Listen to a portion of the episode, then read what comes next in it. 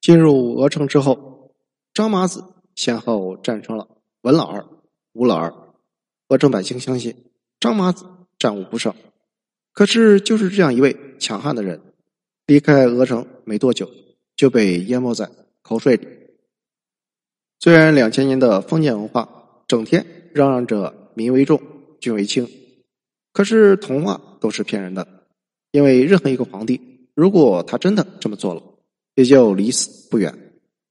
封建王朝的交替历史，从来上位的主角都是没落不满的豪强，吃饱饭的读书人，剩下的就是一将功成万骨枯土里的万骨，浑浑噩噩的跟着走，稀里糊涂的被砍了头。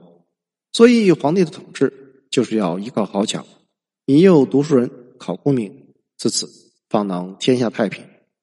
而张麻子想要建立一个新鹅城，什么是新鹅城？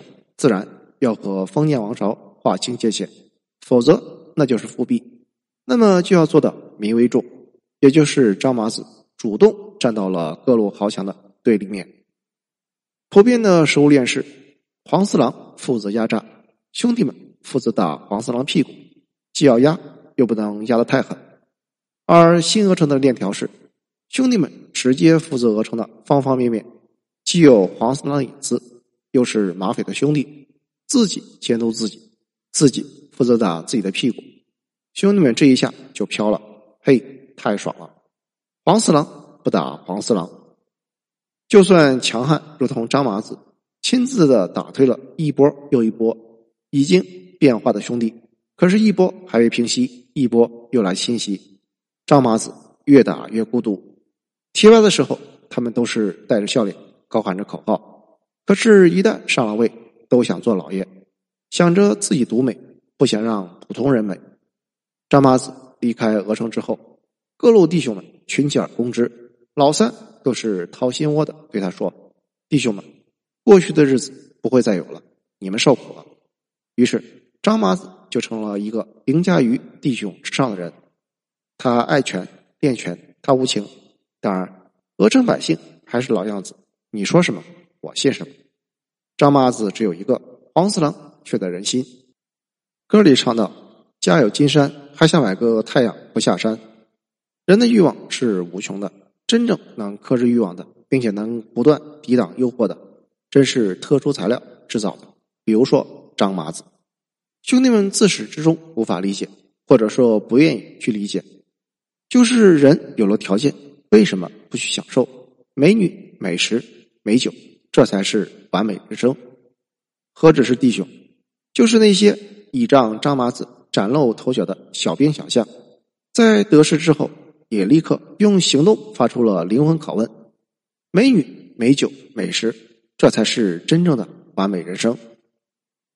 何止是弟兄们，就是那些张麻子提拔的，家里背景简单，又一直和新鹅城。共同成长的继任者，一朝得势，也变质了。美女、美酒、美食，这才是人生。而何止是弟兄们，就是那些鹅城最偏远的地方，高喊着支持张麻子的土地佬，也欣喜的发现，原来他们的签字可以让一个人先回鹅城。于是，回鹅城城里的姑娘越来越多，美女、美酒、美食。这是完美人生。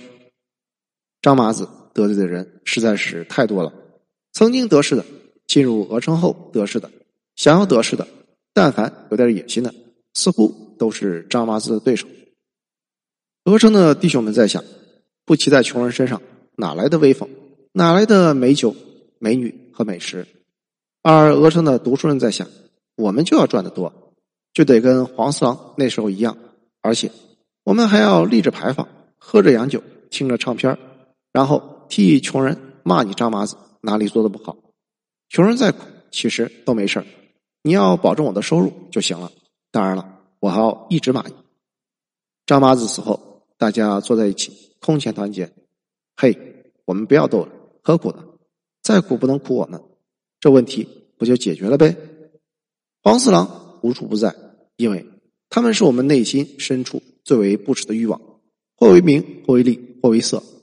我们已经习惯了欺骗自己，告诉自己这是为了梦想。其实，绝大多数人是被贫困逼出了高尚的品格。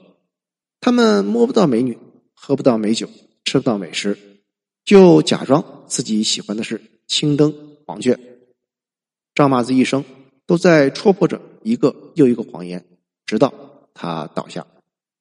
那么，他倒下之后，鹅城怎么办？谢谢收听，欢迎评论、点赞和转发。